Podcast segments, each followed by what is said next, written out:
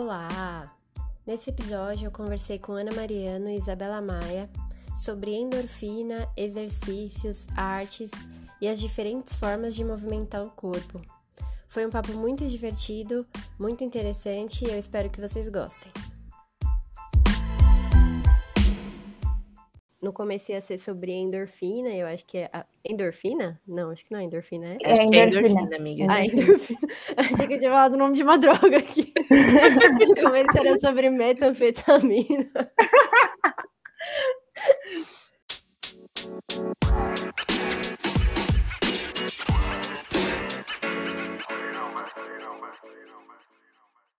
Se apresentem, é, falem o arroba de vocês se vocês quiserem. E a pergunta do dia de hoje, pensando no, no tema, né? E pensando na, na Raíssa ali dançando para descomprimir ali antes de, da, do set dela lá de skate. Qual música do TikTok você dançaria antes do jogo para se soltar ali no meio de todo mundo? Eu gosto daquela que foi a primeira coreografia que eu peguei, que era aquela, porque eu sou cachorrona mesmo, mais a né? Sabe? Sei. Foi a primeira coreografia que eu peguei, então acho que eu gosto dessa. Não sei cantar, deu para perceber, mas é uma. Para mim, se bater lá no meio da minha competição, com certeza eu vou ter que parar a manobra para dançar. Entendi, muito bom. Olha, eu não danço, né? Porque sou tímida, mas o aqui aparece em 90% é aquela do sadomasoquista. Eu acho muito Sim. engraçado. Muito boa essa música. Vem de, vem de corda, de é. Daí que eu percebi que o cara é sadomasoquista, vai! É, pensando que você ia estar, tipo, nas Olimpíadas, que também é uma coisa que você não, não está, então tá bom, né? Eu acho que eu ia, eu, ia, eu ia dançar do Malvadão, porque ela gruda na minha cabeça e eu, eu saio dançando, tô fazendo café aqui e eu fico aqui, ó, dançando Malvadão. Chama o teu vulgo Malvadão. Vai, vai, malvadão. É, meu nome é Isabela Maia, meu arroba é Isa Maia, X no final. Atualmente eu sou sedentária. eu... Mas eu já fiz circo.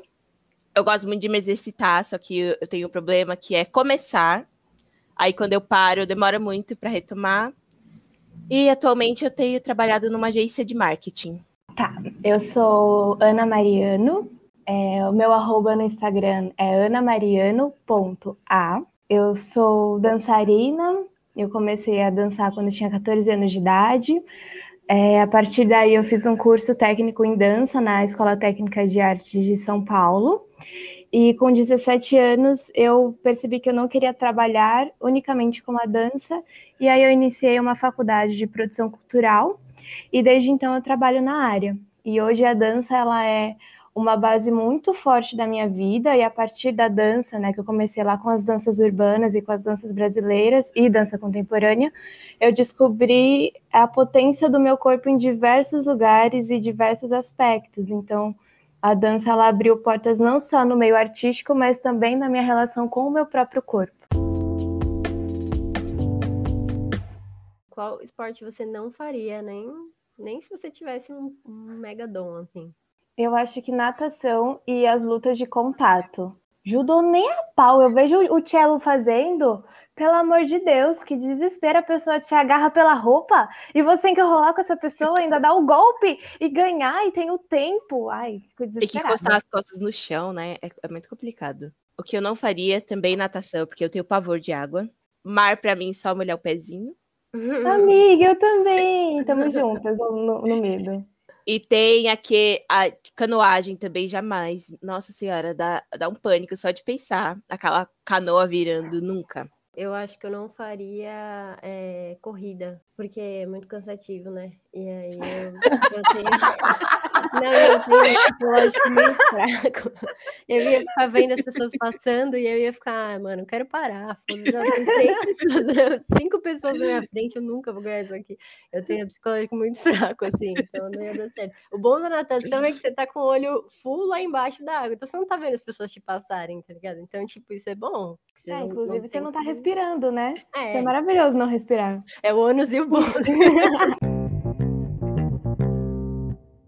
É, a gente se conheceu numa escola de arte, todo mundo tinha é, muito pouca idade, né?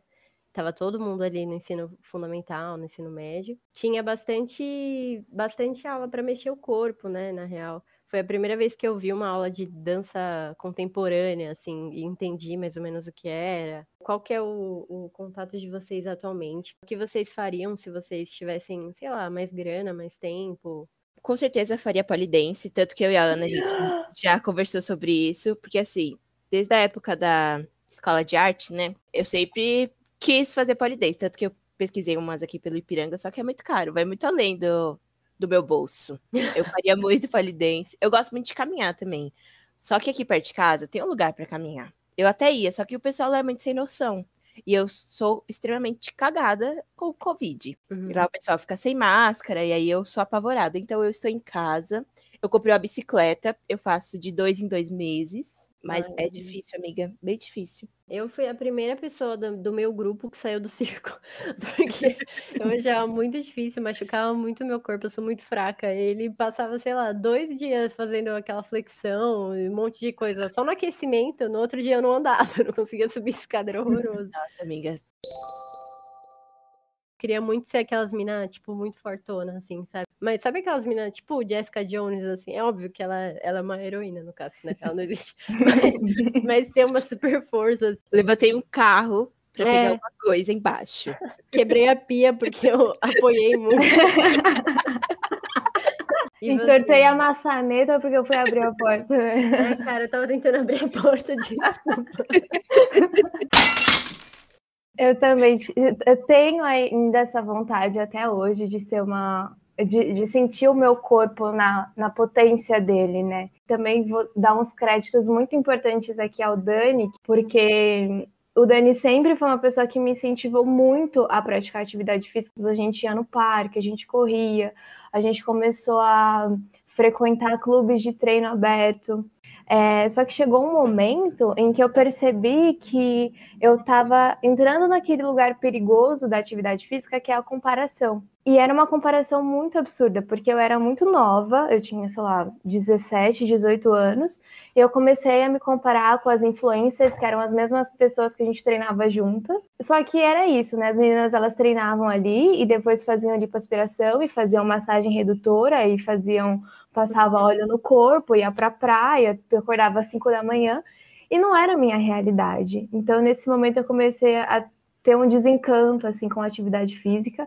Eu parei de seguir essas influenciadoras, isso para mim foi um processo muito importante, e eu passei a seguir influenciadoras do corpo real. Então é aquela mina que posta uma foto com o corpo todo rasgado, mas que logo em seguida ela posta o corpo dela relaxado.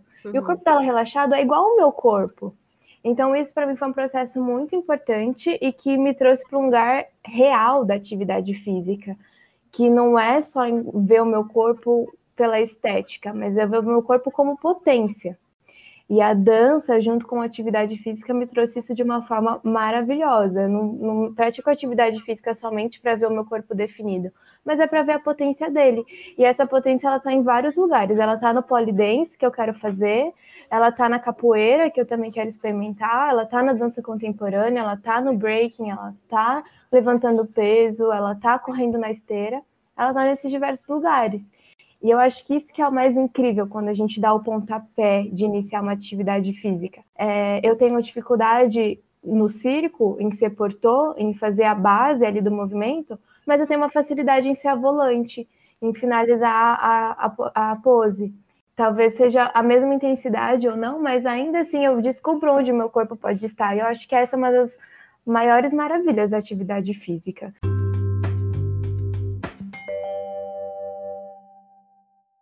A FUNSAI passou bastante essa, essa ideia pra gente, né, de, de não fazer, acho que nem de não fazer o exercício por causa do, do corpo e tal, mas quais coisas vêm junto com você curtir um exercício e com você conseguir aproveitar tudo que ele tem para dar para você, né, todas as sensações. Antes da aula, é, por ser uma escola de arte, né, e não ser uma academia e tal, antes da aula eles tinham bastante exercícios de, de respiração, de sentir como é que seu corpo tá, e aí depois da aula tinha o mesmo exercício, e a gente sentia que o nosso corpo estava muito diferente do que entrou.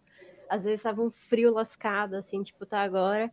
E aí no final da aula tava, tava todo mundo sem blusa, assim, sabe? Tipo, então eles, eles pontuavam muito isso, né? Ninguém ficava tipo, ó, oh, fulana ganhou sei lá quanto de coxa, fulano perdeu sei lá quanto de. de... Ninguém nem falava de, de medidas lá, né?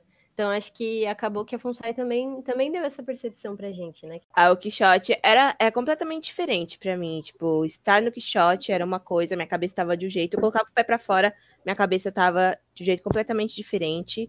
Melhorei muito no Quixote, porque desde, desde criança eu sempre tive. Pressionada? É, eu sempre fui muito pressionada sobre o meu corpo. Não com a minha mãe, com outras pessoas de fora. Uhum. Então eu cresci que eu tinha que emagrecer, que eu tinha que fazer exercícios, tudo que eu tinha que fazer era para ser magra. Então eu entrei no circo inicialmente porque eu precisava me exercitar e eu precisava ser magra. Só que depois de um tempo, eu comecei a ir pro circo porque eu realmente gostava muito, não porque eu queria estar magra. Sim. Então o Quixote foi muito importante para mim nessa parte. Eu queria até deixar aqui fazer um jabá de pais que estão nos assistindo, pais e mães que estão nos assistindo. Coloquem seus filhos. Oh, alguém passou na rua na hora que eu fazer. pais e mães que estão assistindo, coloquem os seus filhos em escolas artísticas, porque muda totalmente a visão de mundo, assim, né? Até preconceito, né? Eu acho, com algumas coisas. Tipo, tem uma galera boa que tem uma ideia que dança de rua é um tipo de dança só, sabe? A gente entrou lá e tinha vários tipos de dança e era muito óbvio a diferença de uma para outra. Não é tipo, todas se parecem. E aí é por isso que as pessoas confundem. É uma quebra, assim, né? E acaba informando bastante. Eu acho bem, bem legal. E aí a pessoa faz isso, né? Que a gente fez. Cresce e tem essa liberdade de escolher o que, que ela quer aperfeiçoar e tal, né? É, e eu acho que um, um, ponto também muito importante que eu valido nessa questão da gente, é, quanto crianças e até ali quando adolescentes, a gente passa por uma escola de artes, eu pude desfrutar muito do meu lado criança dentro uhum. do Quixote, dentro dessa escola de artes. Eu vejo o quanto que isso foi muito importante para mim, porque na minha trajetória de vida, eu sempre tive uma pressão, assim como a Isa, uma pressão de, de ser muito madura desde cedo. E quando eu entrei no Quixote, eu vi que eu não precisava carregar essa carga de maturidade, eu podia ser uma criança lá dentro. E até hoje, quando eu encontro os meus amigos, quando eu encontro a Isa, quando eu encontro a Maísa, o Alexandre principalmente, eu viro uma criança do lado dele. E isso é algo que, para mim, é de valor muito grande. E por explorar esse lado da criança, da criatividade, da inocência, de fazer palhaçada e não se sentir reprimido por isso, é, eu vejo que hoje eu tenho um discernimento muito maior em relação às minhas escolhas. Eu consigo carregar esse meu interesse por trás desse viés que é a criatividade, que é voltar a ser criança, que é me divertir com aquilo que eu estou fazendo. Sim. E eu vejo que naturalmente quando a gente vai crescendo, conquistando emprego, realizando outras questões da nossa vida, a gente vai perdendo muito esse lado, né? Esse, esse, lado criativo. E o Quixote sempre me faz resgatar isso aonde quer que eu esteja, desde o meu trabalho até com a minha família, até numa, sei lá, uma reunião super importante, eu sempre trago aquela pitadinha ali de criatividade que eu vejo que esse espaço proporcionou muito para mim e que eu carrego até hoje.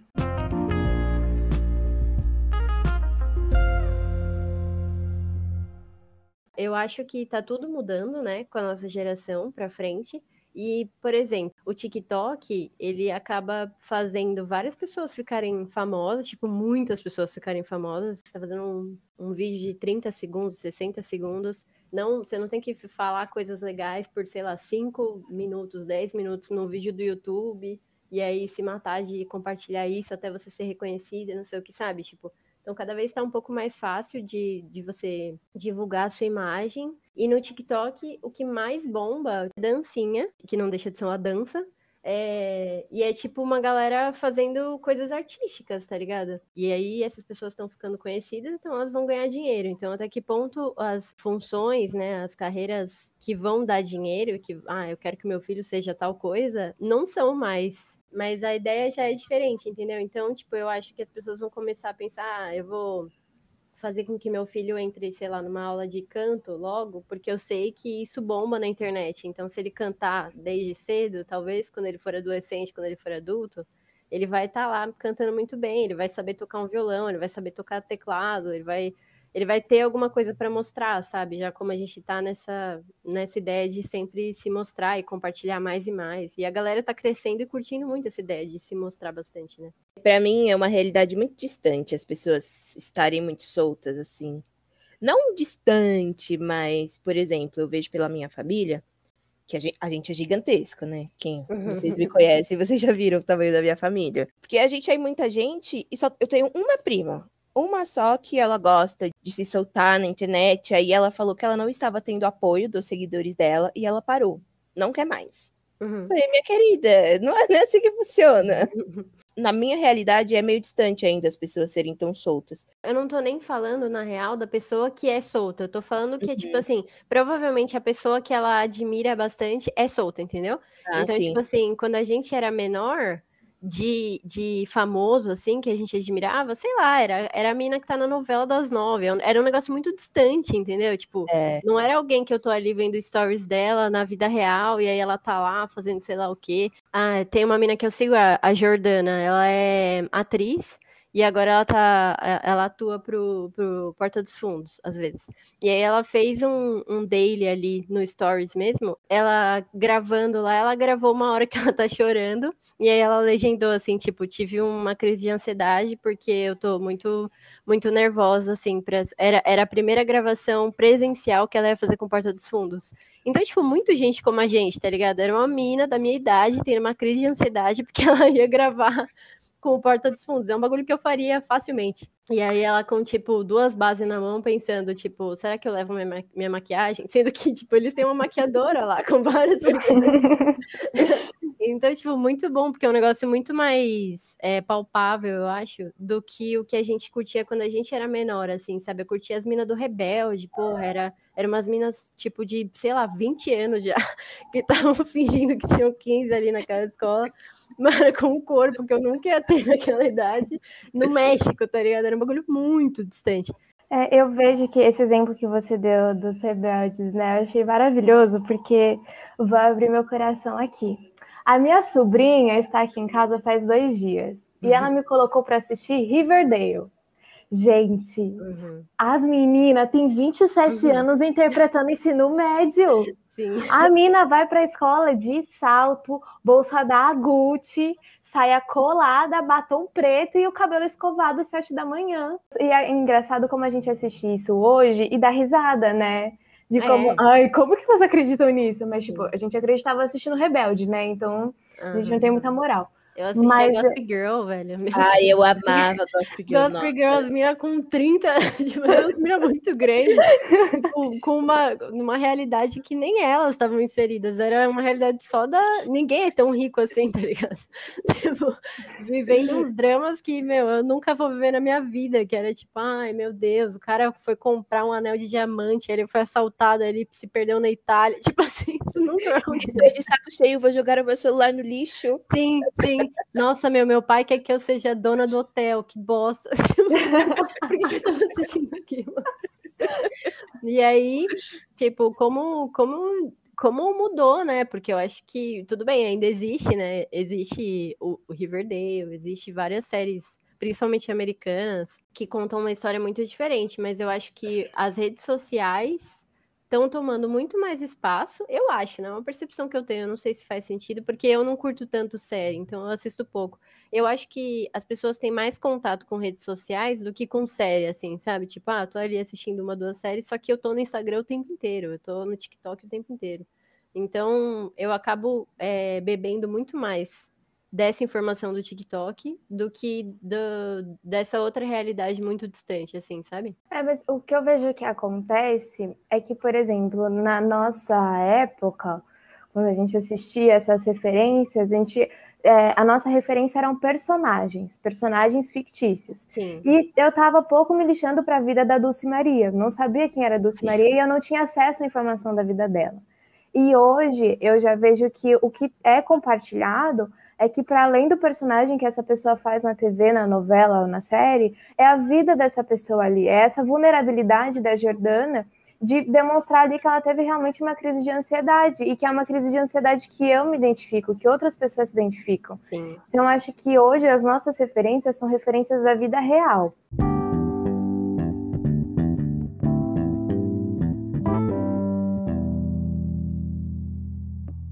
Eu acho que uma coisa que a Isa falou e que eu acho também muito surpreendente é quanto que a gente tem uma pressão estética desde nova que apenas é, desconsidera que o nosso corpo ele vai mudando porque ele é um corpo que está saindo de uma adolescência para um corpo de uma pessoa adulta, né? E essa pressão faz com que quando a gente é criança a gente já precisa começar a se preocupar com isso. Então a Isa começou a fazer o circo, começou a fazer academia e, meu, a gente ainda é muito nova, sabe? Nosso Sim. corpo ele ainda está num processo de mudança que é natural dele. Então eu acho que esse esse amor, né, voltar para esse lugar de encantamento das artes, ele é fundamental. Total sentido. Eu acho que nesse sentido a, as redes sociais acabam piorando, sabe? Nesse sentido de é uma galera muito jovem acessando uma galera que talvez esteja vendendo uma outra coisa. Então, assim como a gente estava vendo a novela de uma mina de 20 anos fazendo papel de uma mina de 15, é, alguém muito novo pode estar tá vendo, tipo, a Melody com um corpaço com 14 anos, sabe? E, mano, não, não é um corpo de 14 anos, sabe? Tipo, existe um, um outro esquema acontecendo com ela. É, eu acho que isso vai mudando conforme as nossas fases, né? Conforme a gente vai amadurecendo. Mas ser mulher hoje em dia é se colocar sempre em comparação por algo que é para além da nossa vontade própria, né? Acho que a todo instante a gente precisa se colocar sempre comparando a outra mulher para ver onde a gente tá. Meu, não tem como eu me comparar com uma amiga minha que é dançarina, que é maravilhosa, que tem aquele estereótipo de colchão e bundão. Não tem como, porque eu sou completamente o oposto dela. Eu sou magrinha, eu sou pequenininha. E se eu me comparar a ela, eu vou me frustrar. Isso é fato. Sim. Então eu prefiro me colocar ao lado dela como amiga, admirar o corpo dela assim como ela admira o meu e a partir daí a gente caminha juntas, uma inspirando a outra. É isso então, meninas, deem o seu tchau. Deixem os seus arrobas de novo se vocês quiserem. Muito obrigada por, pela participação de vocês. Foi muito legal, gostei muito. E eu espero que vocês tenham gostado também. Eu adorei, amiga. Muito obrigado. Meu arroba é isamaiax no Instagram. Espero que vocês tenham gostado e se exercitem. Exatamente. O meu arroba é anamariano.a no Instagram. É, eu acho que também um último recado que eu acho muito importante deixar é que, para além disso tudo que a gente falou, é, da importância para o nosso corpo individual, quando a gente começa a se exercitar, seja através da dança ou de práticas aeróbicas, a gente passa a conhecer muito além daquele movimento, a gente passa a conhecer a cultura. E através que a gente conhece a cultura, a gente conhece os mestres.